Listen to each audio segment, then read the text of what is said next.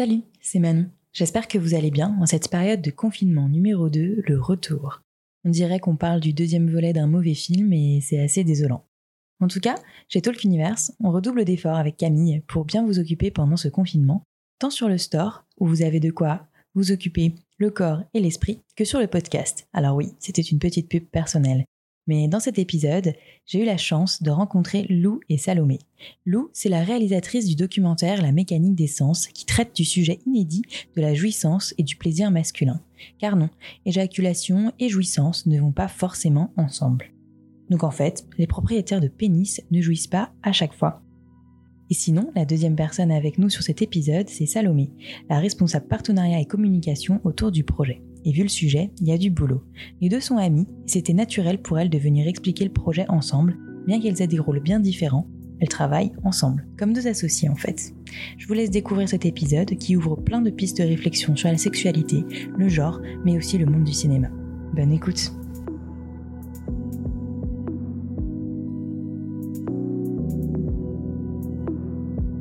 L'entrepreneuriat attire de plus en plus de candidats. On dit que le sexe a toujours fait vendre. Pourtant, rares sont les entrepreneuses et entrepreneurs à oser franchir le pas du milieu de la sexualité. Il y a plein de choses à faire pourtant. Éducation, nouveaux pornos, applications, contraception, sex toys et autres accessoires. Il y a même un mot dédié pour les startups mêlant technologie et sexualité, la sextech. Vous pouvez trouver beaucoup de podcasts très intéressants sur l'entrepreneuriat, beaucoup de podcasts sur la sexualité sous toutes ses formes, mais qu'en est-il des deux ensemble? Les entrepreneuses et entrepreneurs dans la sexualité et le plaisir existent pourtant, mais ils peinent parfois encore à se faire voir et entendre.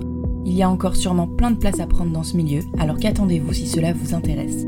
Parce que peu importe vos peurs, il faut oser, comme souvent, et là peut-être plus. Mais l'entrepreneur ou l'entrepreneuse qui crée et vend des sextoys, qui réalise tous vos fantasmes, vous éduque sur votre corps ou monte un club libertin, rencontre en fait des problèmes souvent similaires à celui ou celle qui crée la dernière application à la mode un jeu vidéo ou encore un restaurant. On verra quand même les quelques différences qu'il peut avoir. Le marché de la sexualité et des plaisirs est vaste, il touche tout le monde de plein de manières différentes, et c'est pour ça que c'est un marché très intéressant. Avec le podcast de Talk, je vous propose de vous inspirer des entrepreneuses et des entrepreneurs qui ont osé.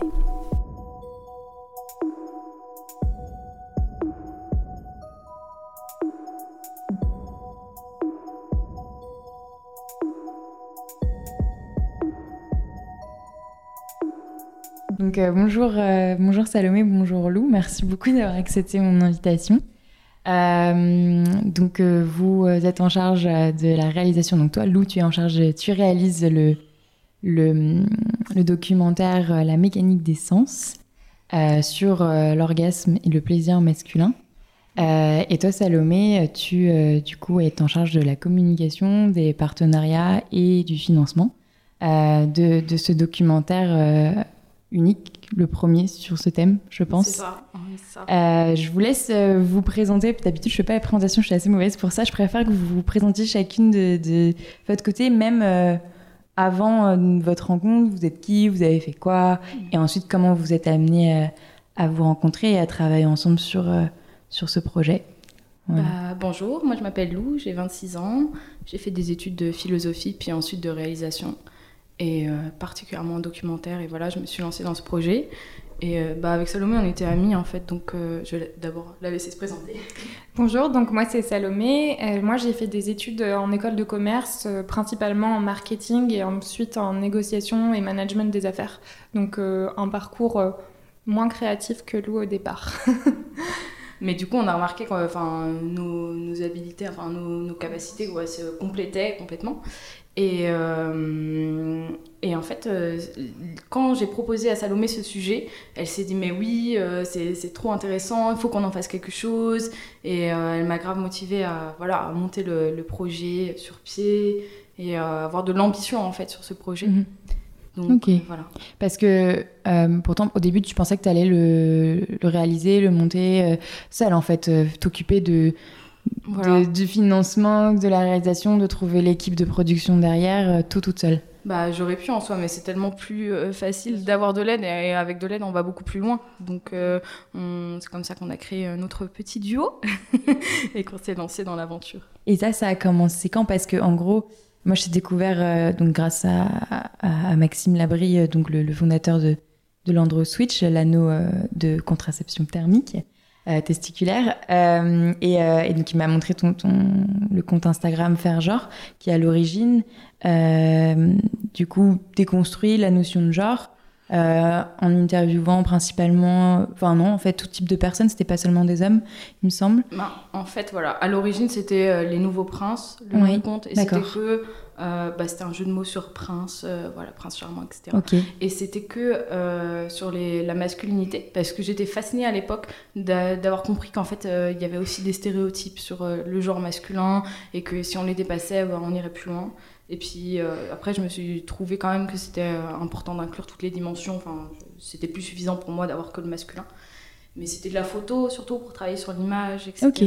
Et là, on a voulu du coup euh, aller encore plus loin et proposer carrément un contenu de film qui à la base est du coup ma spécialité.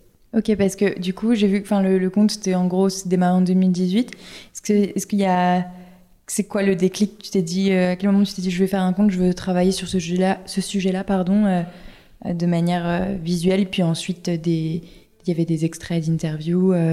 Et après, ça a pris cette dimension-là, mais c'était quoi le, début du début mmh, bah, À l'origine, j'avais lu cette BD de Liv Stromquist qui s'appelle ah Les sentiments du prince Charles, donc justement prince, voilà. D'accord. Et qui montrait les inégalités psychologiques en fait entre les genres, notamment dans les relations amoureuses. Et euh, c'est là que je me suis dit, ah ouais, en fait, c'est parce que euh, toutes les phrases un peu clichés du style les hommes sont comme ça ou les femmes sont ainsi, c'est pas parce qu'ils le sont en tant que tels. Voilà, c'est des, des euh, c'est socialement construit. Mm. Donc tout ce qui est socialement construit, on peut imaginer une construction différente. Donc allons-y, imaginons une construction différente. Et du coup, les hommes peuvent être des alliés forts du féminisme mm. s'ils si, en font l'effort. Donc c'était ça l'idée. Je m'étais dit bon, on va commencer par des interviews. C'était aussi euh, un moyen pour moi de pratiquer euh, voilà l'audiovisuel, faire des petites interviews comme ça. Et petit à petit, c'est devenu plus sérieux. Ok, d'accord. Et euh, en plus, enfin, je ne me rends pas compte, genre fin ouais 2018 et tout, il y avait déjà commencé à avoir un boom, sur, en tout cas sur les réseaux sociaux, sur Insta, de, de comptes féministes. mais est-ce qu'il y en avait qui prenaient juste le point de vue des hommes et qui déconstruisaient euh, le, le, les injonctions euh, qui, qui, étaient faites aux hommes pas? Je n'ai pas l'impression. Déjà que je trouve qu'il n'y en a pas encore beaucoup aujourd'hui. Est-ce qu'à l'époque, euh, il y en avait? Est-ce que c'est aussi pour ça que tu as voulu démarquer, trouver un autre angle ou... bah, En fait, j'ai même pas fait exprès de me démarquer. Je n'ai pas fait un benchmarking. Non, mais peut-être pour trouver une niche parfois, pour retrouver un angle de, de féminisme. Tu vois, pour moi, c'est du féminisme d'attaquer ce sujet-là comme ça. Et ben, je pense que c'était pas encore euh, à l'époque la masculinité, c'était tout nouveau de l'aborder sous un angle féministe.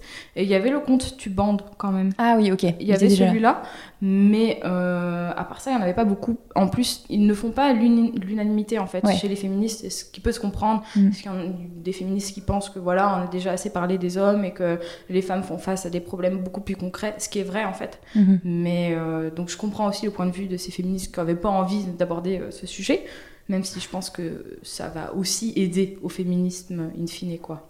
Ok, ouais, non, mais c'est sûr. Et du coup, bon, petit à petit, le conte se construit. Euh, et euh, entre, voilà, le, conte se construit, il a de plus en plus de succès. Et quel moment tu t'es dit, je vais en faire un film, enfin, un, documentaire, pardon? Ben là, en réalité, c'était pas lié au compte Instagram. Enfin, le compte Instagram continuait sa petite vie. Et euh, c'est lié à une expérience toute simple où en fait un garçon qui était sexuellement actif depuis plusieurs années, euh, me confesse n'avoir jamais eu d'orgasme. Donc euh, moi je n'en revenais pas parce que dans mon imaginaire c'était si facile pour un homme d'avoir un orgasme, c'est en cinq minutes même il peut avoir joui, c'est bouclé et tous les clichés autour des hommes euh, viennent approuver cet imaginaire en fait. Et donc lui il me précisait, oui oui non mais j'ai bien des éjaculations de ce côté-là mécanique, il n'y a pas de souci, juste je ne ressens pas de plaisir. Et sur le coup, je me dis, bon, bah, le pauvre, euh, c'est sans doute une, exception. Peut-être qu'il faudrait qu'il en parle avec un sexologue. Euh, voilà. Et en fait, euh, je commence à en parler à d'autres amis garçons. Et bah, je fais face quand même à pas mal de confusion. Il y en a qui me disent, oh non, je suis pas trop sûre, peut-être. ouais, avant, avec ma copine, je prenais pas de plaisir. ouais, non, je préfère donner que recevoir.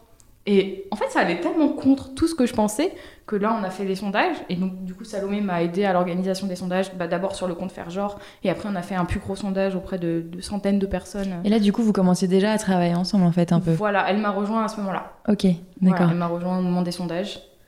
Ok. Et euh, on a trouvé qu'en fait, euh, il y avait que 65% d'hommes qui disaient avoir des orgasmes régulièrement. Ce qui est encore une majorité, mais quand même moins que ce qu'on imaginait. Oui, c'est pas euh, automatique, quoi. Non. Mhm. Et euh, là où on était encore plus choqués, c'est qu'une étude très très sérieuse menée par euh, l'université Chapman et l'Institut Kingsley euh, aux États-Unis annonçait eux 95%. Donc 30% de plus que nous, ce qu'on pense. Et je pense qu'ils sont juste partis de la base que éjaculation égale orgasme. Mhm. Alors que c'est pas vrai, c'est Mhm. pas, c'est pas ça. Et est-ce que, du coup, il y en a qui disaient avoir des orgasmes sans éjaculation? Oui, Ok. Oui, c'est oui. aussi quelque chose que j'avais vu, mais j'étais pas, j'avais pas trop de sources ou quoi. c'est assez, assez fascinant parce qu'on n'imagine pas, mais oui, Avec d'autres euh, zones érogènes qui peuvent être stimulées ou. euh, potentiellement. Euh, par exemple, dans le documentaire, il y a quelqu'un qui nous a confié avoir des orgasmes quand on lui léchait les oreilles. Ok. voilà. Bah, voilà. Mais même avec un pénis, par exemple, ou la prostate, ils peuvent avoir des orgasmes sans éja- éjaculer. Ouais, bien sûr. Bah oui, bah oui, bah du coup, oui, le plaisir prostatique, c'est encore un autre C'est tabou. encore un autre thème, ouais. Ok, bon, ça, on va en parler après par rapport au documentaire, mais euh, on va commencer. Je vais essayer, à chaque fois je mélange tout, mais de, de faire encore un peu la partie plus voilà, entrepreneuriale, organisation euh, Ouais. du, du documentaire.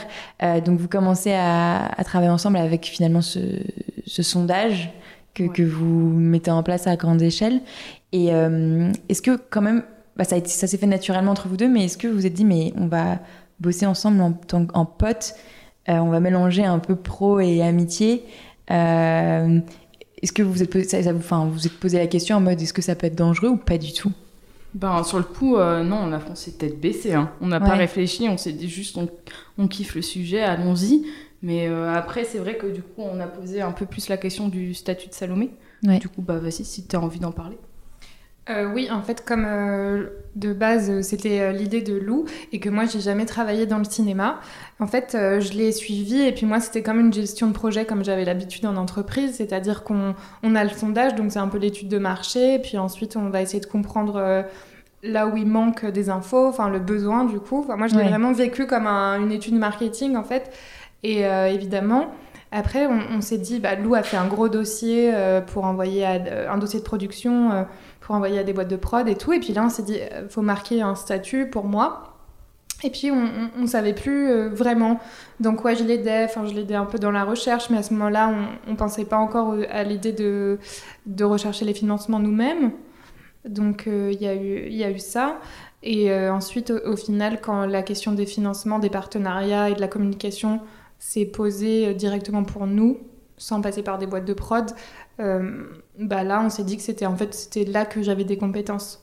D'accord. Donc euh, ça a été euh, assez logique à ce moment-là que je m'occupe de ça parce que Lou, elle s'occupait de, de la vision du film, de mettre en place tout, tout le scénario, enfin tous les questionnaires, ce genre de choses. Et en attendant, je m'occupais des trucs assez pratiques, euh, Plus l'argent. administratif, technique. euh, si, si je devais faire une très mauvaise comparaison, peut-être est-ce que euh, la réalisatrice, euh, toi Lou, du coup, tu es la CEO qui a la vision de la boîte et, et qui, qui, qui sait avec qui elle veut faire des partenariats, qui elle veut interroger, etc. Et, et toi, Salomé, tu serais plus la CTO ou tu vois, genre la version administrative des choses ou pas? Je, je vulgarise, mais juste pour comprendre, par exemple, moi j'ai un peu du mal à comprendre la, la boîte de prod derrière. Vous, vous pensez qu'elle allait chercher les financements au début ou là, Bah, elle fait quoi? Pour dire, c'est un peu ça, sauf que dans le cinéma, c'est pas tellement hiérarchisé en mode euh, le réal, euh, c'est le chef, et puis après, il y a tel rôle et tel rôle, et avec une hiérarchie. Après, les deux peuvent travailler ensemble. Hein, mais ça. En fait, ouais. c'est plus une synergie où chacun a son rôle. Et euh, c'est euh, le fait que chacun occupe ce rôle-là qui va permettre de créer euh, le produit final, le film. Et du coup, ben, le réal, c'est plus la personne qui va être en charge de la vision artistique, du contenu proprement dit, de l'exploitation de l'idée. Mhm. Et la production, c'est la, la personne du coup qui va permettre de mettre sur pied le film en allant chercher les financements, en s'occupant éventuellement de l'organisation du projet. D'accord. C'est pas tellement qu'il y en a un qui est supérieur ou, ou quoi à l'autre et qui doit donner euh, par exemple des directives, mais c'est plus voilà. une Mais c'est quand même ton film, donc du coup, faut pas non plus que. que- parfois j'avais cru comprendre que parfois il y a des productions qui influençaient trop les réalisateurs euh, sur la manière de faire des films. Je sais pas du tout si c'est le cas dans le documentaire. En fait, c'est possible à partir du moment où le producteur met beaucoup d'argent dans le film, il a son mot à dire. Euh, là, c'est différent vu que c'est pas voilà, c'est à une petite échelle, donc forcément j'ai une totale liberté. Mais c'est vrai que ça peut arriver qu'un producteur veuille faire changer de voix un, ou une réalisatrice, ouais. Ok, d'accord. Donc du coup, euh, là finalement, euh, la production, et c'est une équipe à part, donc euh, toute la partie technique, réalisation, enfin, tournage. en fait. Donc du coup, c'est la même équipe. Ok, c'est toi qui l'as recruté en fait. Enfin, c'est tes contacts, c'est. C'est ça. Donc moi j'avais déjà des contacts par exemple pour la location de matos, je savais directement où aller. Salomé, elle, son expérience de partenariat, ce qui fait qu'elle a pu tout de suite obtenir de l'argent pour, euh, voilà, pour euh, avoir du budget euh, pour le film. Le budget, on l'a fait toutes les deux, on savait à peu près la somme dont on avait besoin. Et donc tout ça a fait, vous, avez, vous savez combien vous avez besoin, et là vous vous orientez vers le crowdfunding. pourquoi le crowdfunding plus que, je sais pas moi, des subventions pour la culture ou alors ça c'est une raison très très simple, c'est qu'en réalité les subventions pour le cinéma, je sais pas. c'est en fait mais oui, mais on se rend pas forcément compte, mais les subventions c'est très intéressant, c'est ce qu'il y a de mieux même parce que tu as un gros budget qui est, qui est alloué directement, qui peut se compter en milliers d'euros, dizaines de milliers d'euros, mais euh, elles sont très compliquées à avoir dans le cinéma quand on commence et qu'on n'a pas encore fait son nom, c'est ça qui est compliqué en fait. C'est quand même une niche où il faut déjà avoir prouvé sa valeur. Et souvent dans le documentaire, comment ça marche? Ben, euh, Tu vas faire ton documentaire et une fois qu'il sera monté, là on va te faire confiance. Une chaîne va l'acheter éventuellement et mettre des sous. Mais avant ça, ben, il faut se lancer. Il y a un moment où il faut se lancer. Et euh, nous, on s'est rendu compte qu'on pouvait faire un beau travail sans forcément un budget euh, démesuré, en tout cas pour ce film-là. Et donc on s'est dit, bah, allez, autant ne pas attendre parce qu'on aurait pu aussi attendre, trouver une boîte de production déjà montée et euh, qui nous donne de l'argent. Ça aurait peut-être marché au bout d'un an. Mm. Il faut, voilà. Mais nous, on s'est dit, on va pas avoir cette patience-là et en fait, on va se lancer directement. On a cru tellement à notre projet qu'on s'est dit que ça méritait de ne pas patienter et de le faire, quoi. Et c'est marrant, c'est un peu le même vocabulaire que nous, les petits entrepreneurs, avec les levées de fonds ou pas derrière, ou les investisseurs. C'est ça, en fait. Tu as envie de te lancer et tu fais ton projet et puis tu te débrouilles pour le faire, quoi. C'est ça. Et euh, du coup, crowdfunding, et, euh, et là, du coup, j'avais bien vu que euh, vous avez eu votre enfin c'est peut-être pas la première, mais en tout cas il y a eu un gros obstacle en termes de crowdfunding. Donc est-ce que vous pouvez, euh, euh, est-ce que tu peux en parler euh Ben en fait on a fait notre campagne tranquillement, on était, on était très contente en plus au début parce que qui a commencé du coup très vite, ça a très bien marché. En deux jours, on avait presque deux trois jours presque atteint l'objectif de la cagnotte qui était de 2000 euros sur un crowdfunding qui est censé durer, enfin une campagne qui est censée durer un mois comme d'habitude. Voilà c'est ça. En fait on s'était dit bah trop bien, c'est bon c'est fait. presque, voilà. Et en fait, euh, ce qu'il y a, c'est qu'on était sur GoFundMe. Et apparemment, ils ont des bots qui repèrent les mots sexuels. Et euh, bon, notamment, du coup, on avait orgasme, éjaculation, euh, voilà. Et on s'est fait censurer. Notamment, on avait aussi des photos que j'avais prises dans un shooting et qui étaient un peu subjectives suggestive. Mais euh, voilà, donc on, s'est dit, mm. zut, il faut repartir à zéro. Mais ils ont, ont, je comprends pas, ils ont supprimé votre page, votre compte ah sans transition, sans comme avertissement. Ça, là, on s'est réveillé un jour et dit bonjour, au fait, votre cagnotte est supprimée. Ouais, comme ça. D'accord. Ouais, ouais. Mais il n'y a pas de. Pas d'avertissement. Il n'y avait même pas de, de, personnes référentes, un contact chez eux ou... Non, bah, Salomé a bien essayé de, de leur parler. Non, en fait, GoFundMe, déjà, c'est américain, donc ils n'ont pas de numéro de téléphone, on ne pouvait pas les joindre et on parlait jamais deux fois à la même personne dans le, sur le mail général de service client.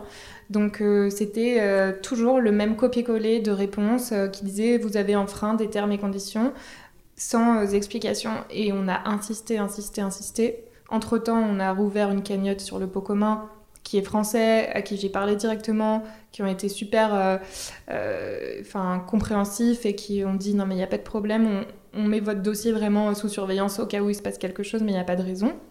Donc, euh, et donc en, attendant, le GoFundMe est revenu vers nous après en disant que c'était à caractère pornographique. Que donc c'est pour ça qu'il l'avait supprimé. Vous n'avez pas compris que c'était que des interviews quasiment, enfin, il me semble, c'est que des interviews, même si peut-être qu'il y a des photos suggestives, il n'y a, y a pas de.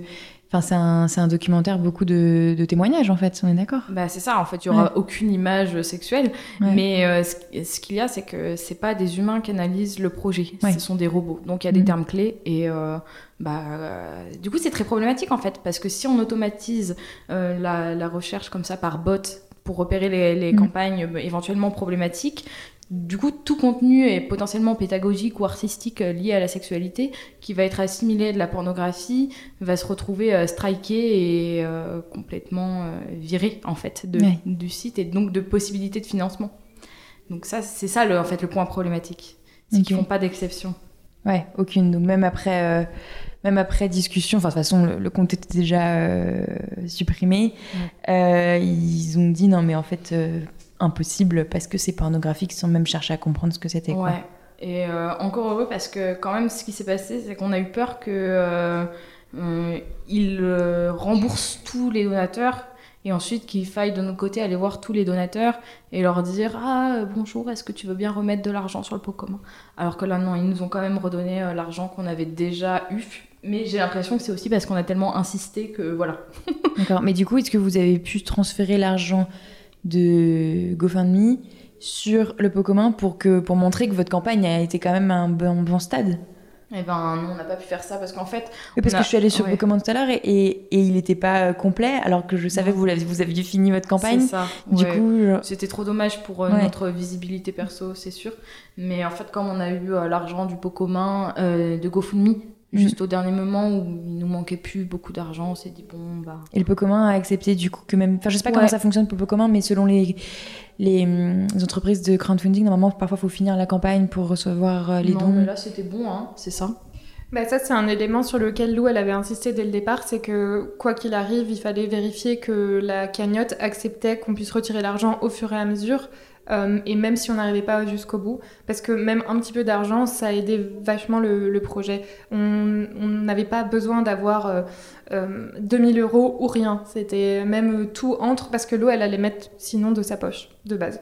Donc tout pouvait juste aider, et au final, on a eu beaucoup de chance, euh, notamment pour la location du local euh, où on a tourné, euh, qui a été, euh, ils nous ont fait un prix, euh, enfin moitié prix, en plein Paris, vraiment, vraiment à chaque fois des, des gens qui ont été aussi très compréhensifs par rapport au petit budget qu'on avait. Ok. D'accord. On va trop bien. Ouais. Donc, ça, c'était l'un des gros obstacles que vous avez eu. Est-ce que vous en avez eu d'autres peut-être plus petits ou je sais pas des, des remarques, des critiques, euh, que ce soit de votre entourage, votre famille, euh, le fait de d'entreprendre un projet comme ça euh, pour ton premier en plus euh, euh, documentaire. Je sais pas si hum, si à l'avenir ou même avant tu savais que tu voulais commencer par ça ou si tu vas te spécialiser dans dans, dans des documentaires sur des thématiques voilà sociales ou de mœurs etc. Mais mais voilà c'est marquant c'est ton premier court métrage donc est-ce qu'il y en a pas qui t'ont dit bah tu veux pas attendre un peu d'être connu pour le faire ou je sais pas enfin Alors c'est un, un long métrage, hein, ça va vraiment être un long oui film. pardon long métrage excuse-moi oui, oui. le premier documentaire voilà Ouais. ce que je voulais dire Euh, non, écoutez, euh, franchement, euh, très bon accueil. Au contraire, le, le- la seule chose, c'est que des fois, des, euh, des féministes qui sont pas, euh, qui sont d'emblée plutôt méfiantes. Et encore une fois, je le comprends parce qu'il y a la réaction de mais non, en fait, pour les hommes, c'est facile et ça va, on a assez parlé d'eux, donc pourquoi encore parler de leur sexualité?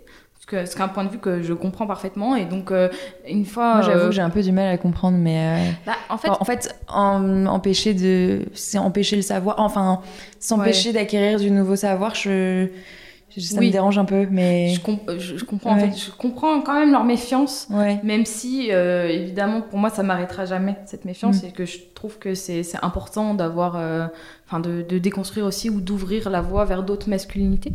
Donc, à part cette méfiance-là euh, de, de certaines féministes qui pensent que, globalement, euh, le thème euh, du masculin est bouclé, ou en tout cas euh, a été euh, trop abordé et ne mérite pas autant de visibilité. À part ça, globalement, ça a été très bien accueilli. Même ma famille est enthousiaste. Même mon papy a mis dans la cagnotte. Donc, c'est dire. Voilà. Ok, il voit, euh, il voit l'intérêt, euh, il voit le, ta, ta démarche, quoi. Voilà. Ok.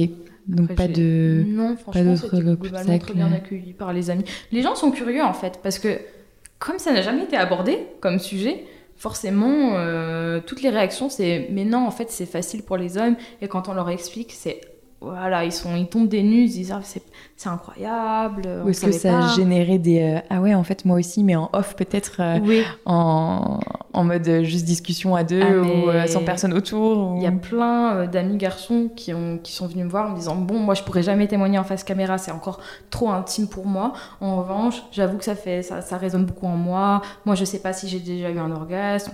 Moi, je prends pas tellement de plaisir. Moi, je stresse trop avant le sexe. Enfin, il y a plein de cas de figure. Quoi. Hmm. Ok. Et du coup, comment va s'organiser vraiment le. Enfin, je sais pas si je peux te demander ou c'est spoiler. de, de, si tu peux expliquer comment va être organisé le, le documentaire. Euh, J'ai compris que c'était des interviews face caméra parce que c'était important pour toi que que ce soit pas, euh, comment dire, euh, des visages cachés ou, ou, juste la voix pour montrer que c'est un sujet normal. Mais euh, voilà, comment, comment tu fais la transition? Combien il y a, est-ce qu'il y a T'as des thèmes différents euh, ou différents types de personnes d'orientation sexuelle, de voilà. Alors oui, déjà euh, c'est inclusif. moi je tenais vraiment à, ça pour montrer que les masculinités c'est c'est un spectre très large. Donc on a on a évidemment des mecs cis hétéros, mais on a aussi des personnes gays, des personnes bi, pansexuels. Euh, on a la chance d'avoir eu euh, une personne trans qui est venue témoigner, donc ça c'est super important et précieux pour nous. Mhm. Donc euh, moi c'est ce point de vue-là, c'était forcément inclusif dans mon esprit. Et ensuite, bah, pour la structure du documentaire en lui-même, effectivement il y a des thèmes un peu progressifs euh, ça va pas être euh, une interview puis une autre puis une autre puis une autre. Ça va être tout mélangé voilà. C'est plutôt par thème et aussi on va enfin en off on va présenter quand même l'enquête qu'on a menée. Parce que c'est pas évident de dire ouais je vais faire un documentaire sur l'orgasme masculin. Genre, pourquoi en fait? Donc il y a l'enquête qui est mis euh, qui sera mise en scène évidemment Ok, d'accord. Et euh, comment vous avez trouvé euh, bah, ces, ces personnes-là pour qu'elles acceptent de témoigner? Euh, En plus, voilà, il vous fallait une diversité de personnes pour représenter au maximum les masculinités. Ouais, comment on les trouve? C'est pas simplement un sondage ou un casting C'était presque un casting en fait. Et là, ça nous a pris beaucoup de temps. Donc en fait, il y a des personnes, comme moi par exemple, la personne trans, je savais déjà, j'avais vraiment envie qu'ils viennent parler sur le tournage, donc je lui ai écrit sur Instagram.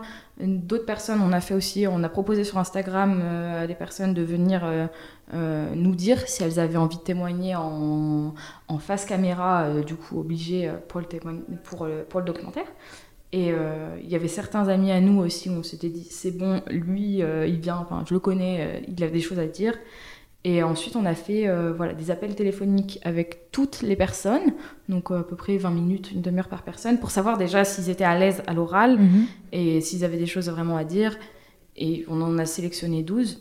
12, euh, donc nos critères de diversité, évidemment. On voulait pas que ce soit qu'une une catégorie en fait d'hommes. Mhm. Et euh, ensuite, on a aussi eu, j'ai un collectif d'artistes qui s'appelle La Cuillère en plastique et qui est euh, axé plus sur les quartiers populaires et les personnes racisées. Donc, on a pu avoir aussi de ce côté-là d'autres types de oui, témoignages. Parce que selon la culture, les, les, injonctions sont, peuvent être différentes mhm. sur la masculinité ou la féminité. C'est ça, voilà. Donc pour nous, on tenait vraiment à avoir euh, un panel le plus large possible, mais ça nous a pris longtemps. Ça vous a pris combien de temps? Bah, on a commencé à chercher en réalité en août et on était fixé, euh, enfin ouais, peut-être un, petit mois quand même. Hein. Ok, d'accord. Ouais. Donc euh, quasiment à faire que ça. Est-ce que la campagne était quand? Euh, euh, de elle était en on, a les deux en parallèle, vous avez fait On était à fond. on a pas mal Parce que déjà, moi, on m'a toujours dit qu'une campagne de crowdfunding, euh, ça prenait en gros au moins, deux mois, au moins un mois avant, un mois pendant, plus les difficultés que vous avez eues, plus du coup le casting, ça fait, ça fait beaucoup, beaucoup quoi. À que à deux. Franchement, on s'est, on s'est démené. Hein. Parce qu'au au final, ben, le, moment où euh, ce garçon m'a dit qu'il avait jamais eu d'orgasme, c'était en mai. Et en fait, on a commencé, enfin moi j'ai commencé à écrire le dossier, c'était fin mai, début juin. Après, en août, euh, Salomé, elle m'a dit vas-y, on fait la campagne, on y va, let's go. Et en fin ah, septembre, on avait ultra rapide. Ouais. On avait pas le temps. ouais. Ah mais c'est trop. Ah j'avais pas compris que c'était un laps de temps si court. Euh, ouais. Que je pensais que l'idée était venue même, enfin avant quoi. Ok. Ah ouais non non. D'accord. Ouais, ok. Du coup, quand est-ce que euh, la mécanique d'essence euh, sera tournée Ça a déjà commencé et sera euh, et va sortir? Bah alors, on a déjà presque fini de tourner. Ah, ok, d'accord. Parce qu'on a vraiment fait deux week-ends intenses, intenses là, de, de tournage pour les interviews. On en faisait trois par jour sur quatre jours, en fait, donc 12. Ok. Même s'il y a eu euh, un désistement à cause du Covid, même deux. Trop dommage d'ailleurs, c'était des gars qui avaient l'air passionnants. Ok. Et voilà, circonstances Covid fait que. Et euh, il, nous restait, il nous reste quelques images encore à obtenir. C'est plus pour les transitions, mais hum, c'est dans la voie de bientôt, on va dire. Donc là, euh, je vais m'attaquer au montage bientôt. Et euh, bon, pour la date de sortie, c'est pas encore euh, fixé dans le marbre. On espère que ce sera euh, d'ici la fin de l'année, quoi. Pour un peu avant Noël, pouvoir organiser une projection. Encore une fois, si situation Covid le permet, on croise les doigts. D'accord. Mais euh, ça devrait être voilà, maximum début d'année prochaine. Ok. Et euh, donc là, oui, tu es réalisatrice et en plus tu montes aussi. Ça, se- Ouais. ça se passe pas tout le temps comme ça normalement aussi. Non, effectivement, quand il y a un gros budget, une équipe, bah là c'est vrai que j'étais euh, réalisatrice, euh, je filmais aussi, je Ok. fais l'éclairage. Ok. voilà, donc euh, ça faisait pas mal de rôles. Mais j'aime bien monter en fait, et comme ça, ça permet d'avoir vraiment une vue précise euh, sur euh, le documentaire. Ok. Et ça, ça va te prendre euh, combien de temps de monter? Ah, ça peut prendre du temps, hein. Ouais. c'est le plus long. Oui, c'est ça, c'est le plus longue. Ouais, ouais, ouais. Euh, en plus, euh, des fois, tu regardes le documentaire et à l'image près, tu ne sais pas, ne faudrait-il pas enlever cette seconde ça, passe- D'accord. ça se passe vraiment comme ça. Mais euh, c'est pour ça que je me suis laissée voilà, jusqu'au mois de décembre pour dire je monte tout. Et mais ça en parallèle, du coup, toi, Salomé, tu vas devoir euh, activer euh, genre, euh, je sais pas moi, les réseaux, la presse pour dire que vous allez sortir à partir du moment où vous avez une date ou comment ça se passe du coup pour faire la promotion quoi du documentaire et qu'on entende, on en entende parler. Et justement, c'est ce qu'on discutait de ça tout à l'heure avec Lou, continuer à alimenter surtout son compte Instagram en attendant pour euh, pas perdre les gens et euh, parler un petit peu du projet. Euh, donc euh, je pense qu'on va alimenter de temps en temps avec, je sais pas, des images des acteurs ou ce genre de choses au fur et à mesure que Lou monte et que ça se concrétise un peu plus aussi, la Du forme que ça teasing, va quoi. prendre. voilà, du petit teasing, un trailer potentiellement à un moment aussi. Et en parallèle, c'est vrai que euh, moi, je vais continuer à avoir des entretiens avec, euh, euh, en fait, de plus en plus de comptes Insta notamment qui sont intéressés et qui portent sur les sujets de la sexualité directement, donc qui ont une audience qui se, qui s'intéresse à ça, parce que ça peut faire beaucoup de visibilité euh, par la suite pour le, pour euh, parler du docu et toucher le plus de monde euh, rapidement. C'est vrai que là, Insta, c'est vraiment un vecteur aussi, même pour, euh, enfin, pour tout type de projet, en fait. Et là, dans le cadre d'un projet artistique euh, documentaire, euh, Insta, c'est le premier média auquel vous pensez ou ou il y a aussi de la presse plus traditionnelle ou du Twitter ou j'en sais rien? Ben, en fait, là aussi, on est parti sur Insta, c'est parce que moi, j'avais déjà la base de mon compte faire genre où il y avait une petite communauté. Donc, en fait, on s'est dit, euh, cette communauté, elle va probablement être intéressée par le sujet du documentaire, vu que c'était une communauté globalement féministe et intéressée par les questions de genre. Et euh, voilà, donc en fait, c'est parti là-dessus. Twitter, on l'a pas du tout exploré, enfin, c'est pas trop un réseau qui nous parle. Et euh, Facebook, euh, bon, c'est un peu plus limité aussi, hein. je trouve que ça, Mm. ça tombe en désuétude, comme on dit.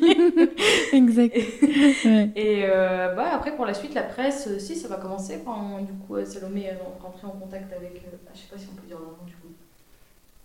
On, on- ouais, on va pas leur dire pire- euh, au pire, euh, tu couperas ou je voilà. leur dirai qu'on a parlé d'elle. En fait, il y a euh, Meufé qui nous a contactés parce que justement le, le projet, euh, c'est une entreprise donc féministe par des femmes et euh, elles, elles font la promotion de ça dans le monde.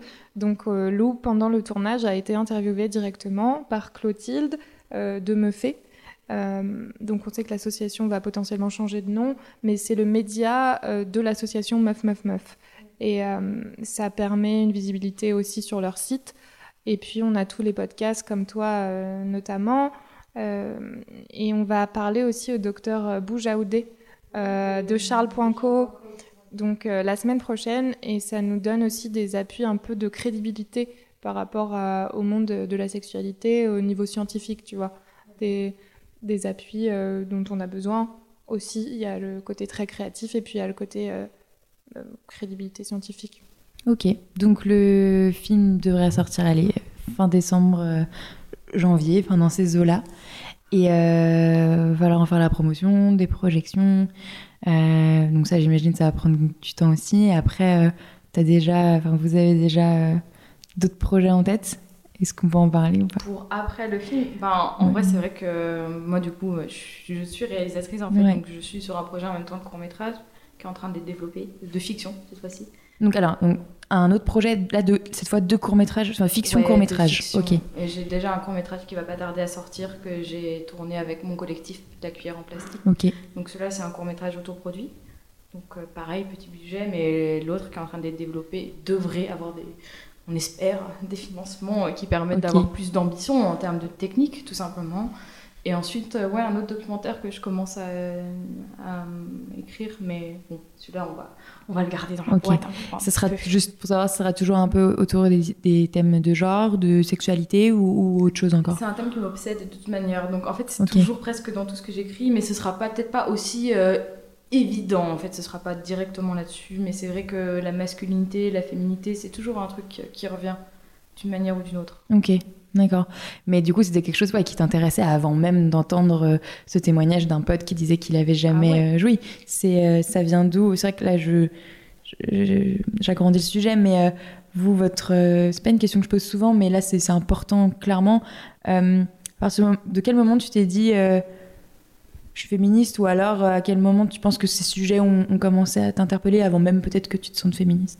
Bah, je pense que je l'ai toujours été. Bah, j'ai de la chance déjà d'avoir grandi dans une famille qui est très ouverte sur ces questions-là, surtout ma mère qui est très engagée.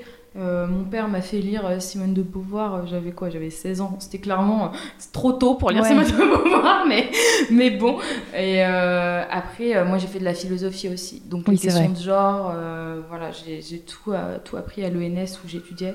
D'accord. Et euh, ça m'a toujours, euh, ça m'a toujours questionné. En fait, je trouve que c'est dur dans cette société quand tu es une femme et que tu te rends compte des, des inégalités. En fait, c'est difficile de, de, passer à côté, en fait, parce que c'est ta réalité au quotidien. Bah, moi, je trouve justement que parfois, euh, même en philosophie, tu vois, enfin, les, selon les, auteurs qu'on va, les philosophes qu'on va étudier, euh, on peut ah, passer à côté, on peut passer à côté et, et, être complètement euh, modelé euh, bah, du ah patriarcat et, et, enfin moi personnellement, je m'en suis rendu compte qu'en partant de la France, que en fait, mm. j'étais pas si avantagée que ça en France et qu'il y avait plus de liberté ailleurs et mm. plus de, de, liberté pour la femme ailleurs. Et, et c'est en revenant que je me suis dit, mais en fait, pourquoi je m'en suis pas rendu compte avant que j'étais en plein dedans, quoi? Et du coup, toi, tu t'en es rendu compte vraiment en étudiant?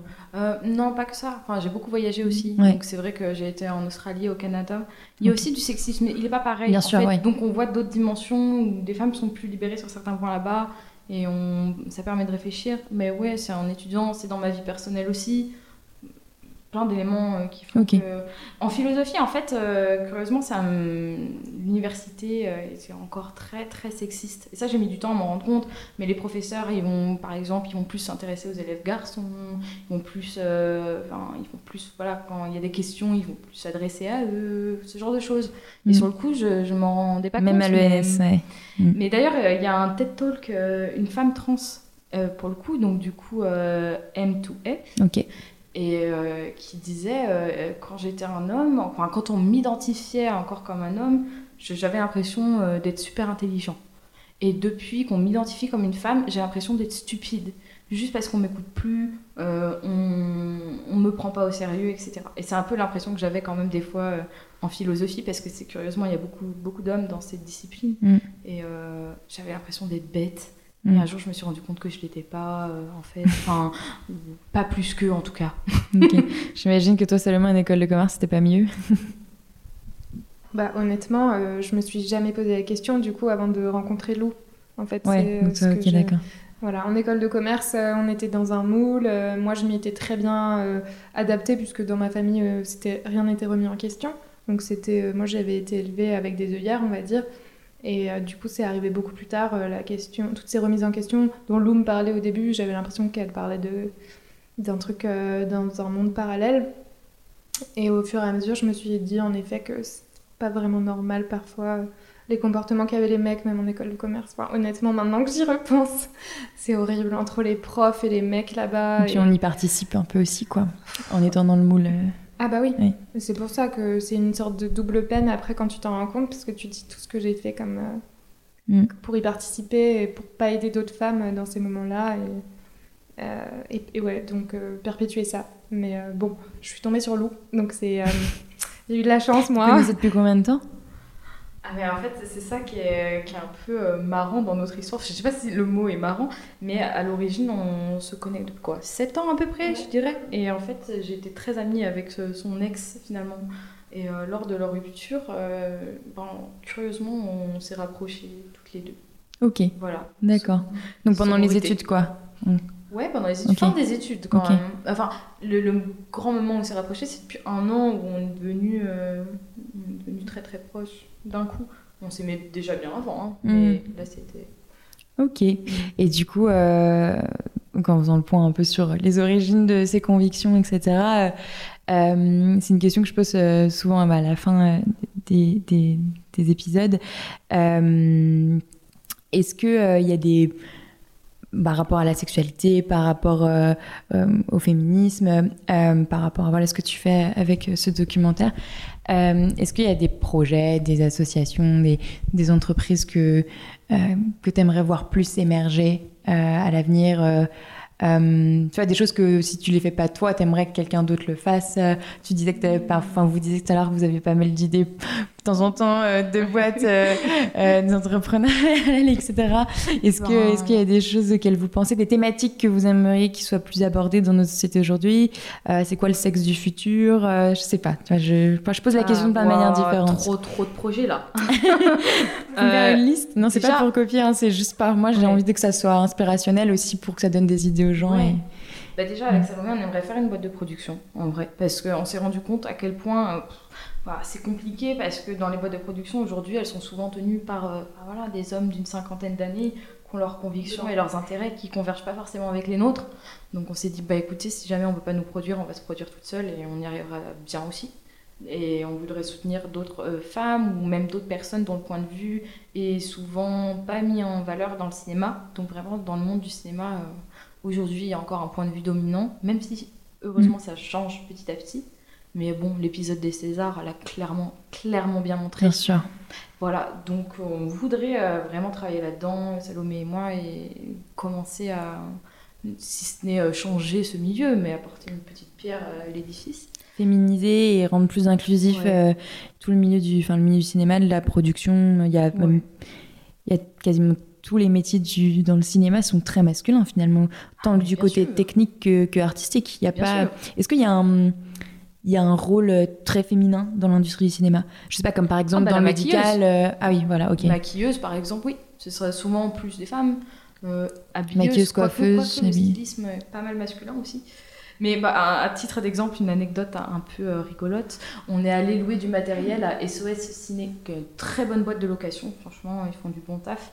Et euh, donc on arrive, déjà, c'est vrai qu'il n'y a que des gars hein, qui viennent louer du matos, etc. Donc ça montre que souvent les, les entreprises audiovisuelles sont menées par des hommes. Mhm. Mais on arrive et on loue des lumières et il y a un, un employé. À chaque fois, ils doivent montrer comment fonctionne le matériel qu'on loue. Donc très bien, ils nous expliquent. On était là pour des lumières.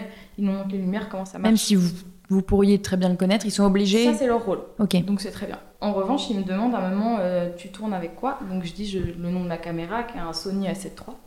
Et enfin, on explique bien qu'on est là pour un projet de long métrage, etc. Il me dit Ah bon, t'as le Sony A7 III, mais pourquoi tu tournes en 4K Il faut tourner en 1080p, etc. Puis il commence à m'expliquer ma caméra. Comme si j'étais là pour faire, je sais pas, une euh, vidéo YouTube make-up et que j'y connaissais rien de ce que je faisais. Et quoi qu'on peut faire une vidéo euh, make-up et très bien s'y connaître, ça n'empêche pas. Mais, oui, Mais- non, mais en fait, du coup, il a donné son point de vue.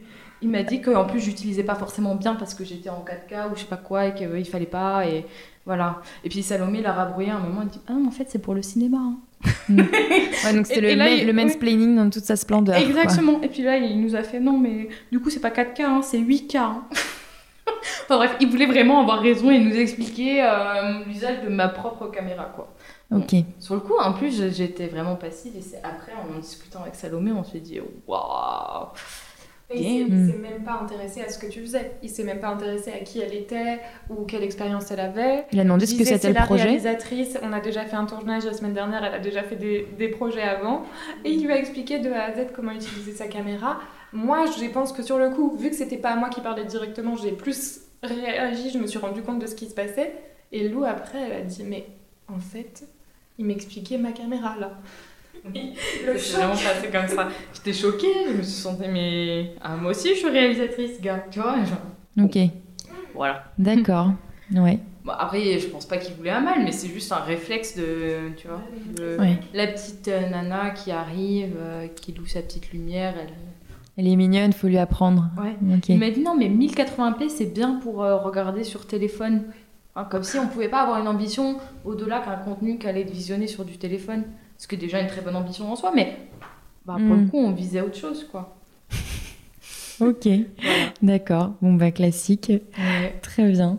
Euh, donc euh, ouais, une grosse, euh, beaucoup de choses à faire, mais comment ça pourrait se se, se construire en fait Euh, C'est quoi? C'est des associations qu'il faut? C'est des lobbies, des, des syndicats euh, féminins? Je sais pas comment. Je pense Je connais pas assez le milieu du cinéma pour, euh, pour imaginer en fait. Ah, dans le milieu du cinéma? Bah, je Ouais, pense parce que là on parlait du milieu du cinéma. Dans le milieu du cinéma, pour le coup, je pense que c'est, ça va être les initiatives personnelles de gens qui sont plus en accord avec cette vision-là. En fait, je pense, j'ai du mal à penser que le, le monde du cinéma tel qu'il est va changer et s'adapter. C'est plus quand on va voir émerger de nouveaux acteurs et nouvelles actrices de ce monde-là, des réalisatrices, des réalisateurs, euh, peut-être avec d'autres points de vue plus queer ou racisés, euh, et qui vont tous travailler ensemble à développer un monde plus ouvert. Mais c'est sûr que ça va pas être évident parce que ça va être que des acteurs qui vont devoir travailler euh, de probablement rien et avec beaucoup d'efforts à fournir pour faire sa place dans un milieu qui est quand même une petite niche pas du tout évidente à intégrer et qui demande en plus des moyens financiers euh, assez importants en Mm. fait pour faire un film. Et je pense que ça va être comme ça. Est-ce que tu as déjà des initiatives dont tu pourrais nous parler euh, ou pas des maisons de prod ou des, ou des réalisatrices qui, qui t'inspirent et qui, sont, qui font déjà un peu ce travail-là et qu'on pourrait aller voir euh, Ben oui, heureusement ça, ça change Ou même mal. des réalisateurs, mais euh, même, même des hommes, mais qui, qui, qui voilà, ont cette démarche-là d'être plus inclusif. Quoi. Bah, par exemple, il y a, il y a Courtrage Mais, là c'est plus pour euh, les personnes issues des quartiers populaires. Donc Ok. c'est l'école créée par Lachli, le réalisateur des Misérables. D'accord. Donc là euh, c'est aussi pour l'idée de ok, t'as rien, t'as pas d'argent, mais viens, t'as une caméra, on va pouvoir faire un film. Donc c'est très bien. Euh, du côté, Il euh, enseigne en fait, du coup. Oui, c'est l'école, ok. Voilà, c'est vraiment une école. Et le critère pour entrer dans l'école, c'est de n'avoir jamais fait d'études supérieures de cinéma. Ok. c'est complètement euh, opposé à la FEMIS par exemple, qui est aussi une très très bonne école, mais qui va demander de presque déjà savoir faire du cinéma. Il y, a, euh, bah, il y a de plus en plus des initiatives, par exemple il y a Malmo, Mal- Malmö, je crois que ça se prononce, Malmö Productions, euh, qui a été créée par Camille Cotin et Ok. Shirley Cohn, qui euh, donc a pour but de produire surtout des films réalisés par des femmes, ou en tout cas a un but féministe dans- qui est vraiment explicite. C'est écrit, c'est même pas caché euh, rapidement. Donc petit à petit, il y a des initiatives comme ça dans le cinéma, mais c'est Ok. pas encore, ouais. Oui, parce que nous, en tant que simples euh, euh, spectateurs, euh, spectatrices, euh, on, on se rend pas compte finalement de qui il y a derrière, qui fait quoi, qui paye quoi euh, derrière un Oui, film, et donc ça. du coup, quelles sont les idées qui sont parfois véhiculées et, qu'on- et dont on se rend pas forcément compte tout de suite si on réfléchit pas. C'est ça qui est très compliqué parce que du côté de la réception, on subit presque ce qu'on voit. Ouais. Dans le sens où, euh, voilà, si les chaînes de télévision, elles veulent que diffuser euh, des films avec un certain point de vue, on ne verra que ça. Si les producteurs produisent sans cesse les mêmes films avec les mêmes perspectives de male gaze, comme on Mhm. dit, ben, on ne verra que ça en fait parce qu'on ne voit que ce qui est produit. Donc, Mhm. on- si on ne produit pas des nouvelles choses, C'est un on peu verra comme, pas euh, chose. Et je pense que les représentations visuelles, pour le coup, ont un impact immense sur cette société aujourd'hui, en fait, parce qu'on est une société de l'image plus que jamais. On consomme beaucoup de contenu, de séries télé, de vidéos YouTube, de films au cinéma. Et si ça, ça change pas, je pense pas que nos mentalités, elles vont bouger euh, aussi vite. tu vois. Mm. Je- Il faut l'éducation d'un côté, pour réformer l'éducation, je pense. Et en plus de ça, en termes de visuel, de création, d'art, euh, avoir de plus en plus de nouveaux acteurs et actrices qui s'impliquent et qui osent, parce que c'est pas évident du tout. J'allais dire, je, je sais pas si c'est malheureusement ou heureusement que je dois dire, mais je pense que le changer euh, du contenu euh, visuel, de changer l'industrie du cinéma sera peut-être, j'espère, du coup plus rapide que changer l'éducation nationale, même si ça Ouais. devrait peut-être être dans ce sens, enfin l'inverse, mais, euh, mais bon, ce sera plus aussi, simple de faire des initiatives individuelles comme vous Voilà. vous faites euh, que changer les programmes euh, C'est scolaires. sûr. En fait, je pense qu'à long terme, euh, l'éducation, ce sera ce qui y aura le plus d'effet, parce que c'est comme ça qu'on façonne des générations. Mais effectivement, euh, ça va être très long, je pense, à installer. Et en attendant, euh, chaque initiative artistique, euh, pédagogique, créative, qui peut bouger un peu les mentalités, même si c'est un petit peu. Parce que même un feed Instagram où on suit des photographes et on voit des photos qui montrent d'autres choses, petit à petit, ça imprègne l'esprit. Ah, moi, je me suis rendu compte qu'en suivant de plus en plus de comptes comme ça, ça, ça m'avait fait du bien sur, sur bah, sur certains complexes que j'avais pu avoir, et bah, je trouve qu'ils ont disparu grâce à des images que j'ai vues sans cesse, sans cesse, euh, grâce à Instagram. Et là, j'ai vu une, des vertus d'Instagram, on n'en parle pas souvent, mais euh, c'était au moins, euh, au moins ça enlever certains complexes. Euh, ah, je trouve. il faut s'abonner à plein de comptes body mm. positive, etc. Mm-hmm. Même parce qu'on devient plus tolérant envers tout, parce qu'on voit plein de corps différents. On se dit, waouh, c'est ça la réalité, c'est vaste en fait. Mm. Et on devient plus tolérant en voyant des images euh, variées. Ouais. Euh, tu pourras couper cette partie, c'est plus pour toi, Lou, de, de le dire, mais Lou, elle avait vraiment l'idée de quotas aux États-Unis, ils l'ont mise en place cette idée. Euh, pas trop en France parce qu'évidemment on est tous français, euh, donc on voit rien, sauf qu'en fait on, sait très bien que la, la discrimination. Du coup, peut-être que tu as envie de parler de, de ton idée de quota ou pour ah, bah, en, fait, en vrai, c'est un débat, c'est un grand débat. Est-ce qu'on devrait mettre des quotas euh, en France. Dans les films Dans les films ou même dans les entreprises par exemple. Mm. Mais euh, les, les, les, Oscars maintenant, euh, ils vont créer un nouveau système de quotas. Donc à voir est-ce que ça va vraiment fonctionner ou pas?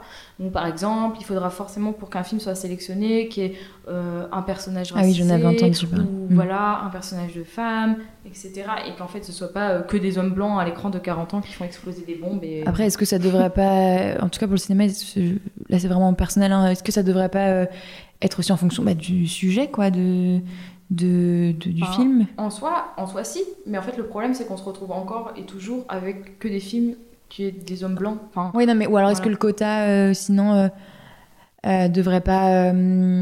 si jamais, par exemple, le sujet du film ne permet pas, je sais pas, je dis n'importe quoi, un, un, un, film sur, sur l'esclavage. Euh, malheureusement, on, on, va pas pouvoir, enfin, en tout cas, l'esclavage aux États-Unis, par exemple, euh, on va pas pouvoir euh, mettre des esclaves blancs ou asiatiques. Est-ce que du coup, ces quotas blancs ou asiatiques, on va les retrouver où? On les retrouve dans l'équipe de production? Alors, par exemple, on les retrouve un film sur l'esclavage. Non, mais tu vois ce que tu vois ce que je veux dire? Il y aura des blancs et des noirs, mais du coup, il y aura pas d'autres minorités qui seront représentées. Il y aura pas d'autres. Bah après, je sais pas. J'ai pas vu en détail exactement, mais je pense qu'à partir du moment, enfin, s'il n'y a pas de personnes asiatiques, c'est pas forcément grave dans le sens où Là, mais est-ce qu'on peut les retrouver par exemple dans l'équipe de production? Est-ce qu'on pourrait vérifier ah oui, ça Il y a ça? aussi. C'est ça qui est très important. Ça que, je trouverais intéressant, c'est que qu'un film, c'est ce qu'il y a à l'image, mais c'est aussi tout ce qu'il y a euh, derrière. C'est ça, mais je crois qu'il y a aussi des quotas pour l'équipe technique, parce que souvent maintenant, on a tendance à voir à l'image de plus en plus de personnes racisées, queer ou des mm. femmes, et tant mieux. Euh, mais euh, après, euh, dans l'équipe, on voit, on voit qu'il n'y a que des personnes blanches et majoritairement des hommes. Et notamment, il y a quelque chose qui m'avait choqué un peu, enfin choqué en tout cas, qui m'avait interloqué.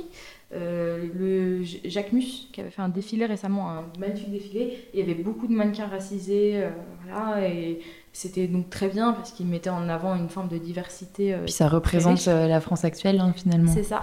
Et après, il y a eu une photo backstage avec toutes les personnes qui ont organisé le défilé. Et pour le coup, c'était que des blancs. Donc, en fait, il y a eu, euh, on a mis les photos euh, des personnes racisées et juste à côté, l'équipe de backstage. Mm. Donc, en fait, c'est ça aussi, c'est un enjeu, c'est de aussi donner euh, des jobs plus de l'équipe technique à des personnes plus variées, en fait.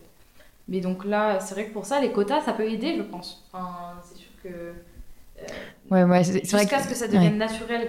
Pas comme pour euh, les quotas pour la parité, comme euh, j'avoue, je, parfois je, partageais, parfois je suis à fond, parfois je, je suis là, oui, mais du coup, on en parlait souvent pour les études supérieures, euh, voilà, pour les écoles, bah, notamment pour le NS, tu bah vois, moi j'étais à Sciences Po Lyon, ah et j'ai juste eu un, un, petit, un petit passage à, à l'ENS de Lyon, mais du coup, il y a la question souvent venue en débat entre nous et et je suis à chaque fois partagée. Je sais pas comment. Je me dis, c'est dommage d'en passer par là, quoi. C'est dommage d'en passer par là, mais on a vraiment une impression que ça va être presque nécessaire. Bah, notamment, on parlait là des études supérieures, l'ENS, cette année, avec le Covid. Donc, euh, c'est l'école dans laquelle j'étais.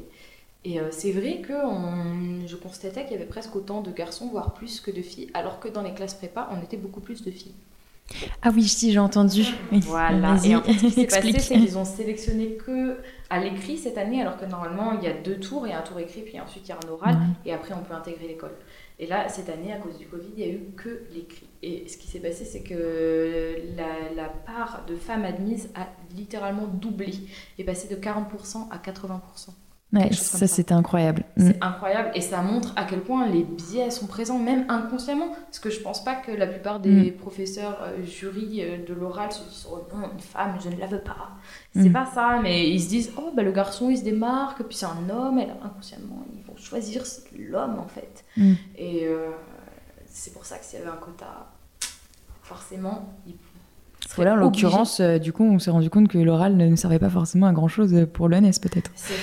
En fait, il peut servir aussi en un sens, oui. mais euh, disons que s'il finit par être euh, discriminatoire, c'est ouais. compliqué. Mm, mm. Ouais, non, mais c'est un, un, gros sujet et en tout cas, c'est pas intéressant que ce soit pour le cinéma ou, ou d'autres domaines, mais ok.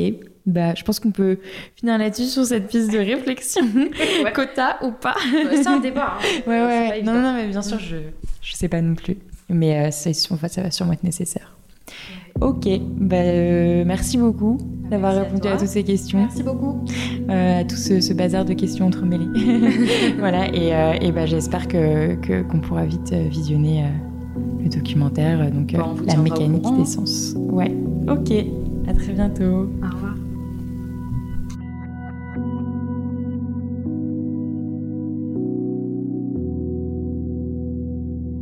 Merci d'avoir écouté jusqu'au bout. J'espère que cet épisode vous a autant plu qu'à moi. Toutes les références et personnes mentionnées sont en description de l'épisode. Si j'en ai oublié, n'hésitez vraiment pas à me le faire remarquer. N'oubliez pas d'aller suivre le compte Instagram Faire pour être au courant de l'actualité du documentaire La mécanique des sens. Si vous avez aimé cet épisode, ça serait super si vous pouviez le partager autour de vous et surtout vous abonner et mettre des petites étoiles sur Apple Podcast. N'oubliez pas également de suivre le compte Instagram talk-du8 univers. Merci encore et à très vite.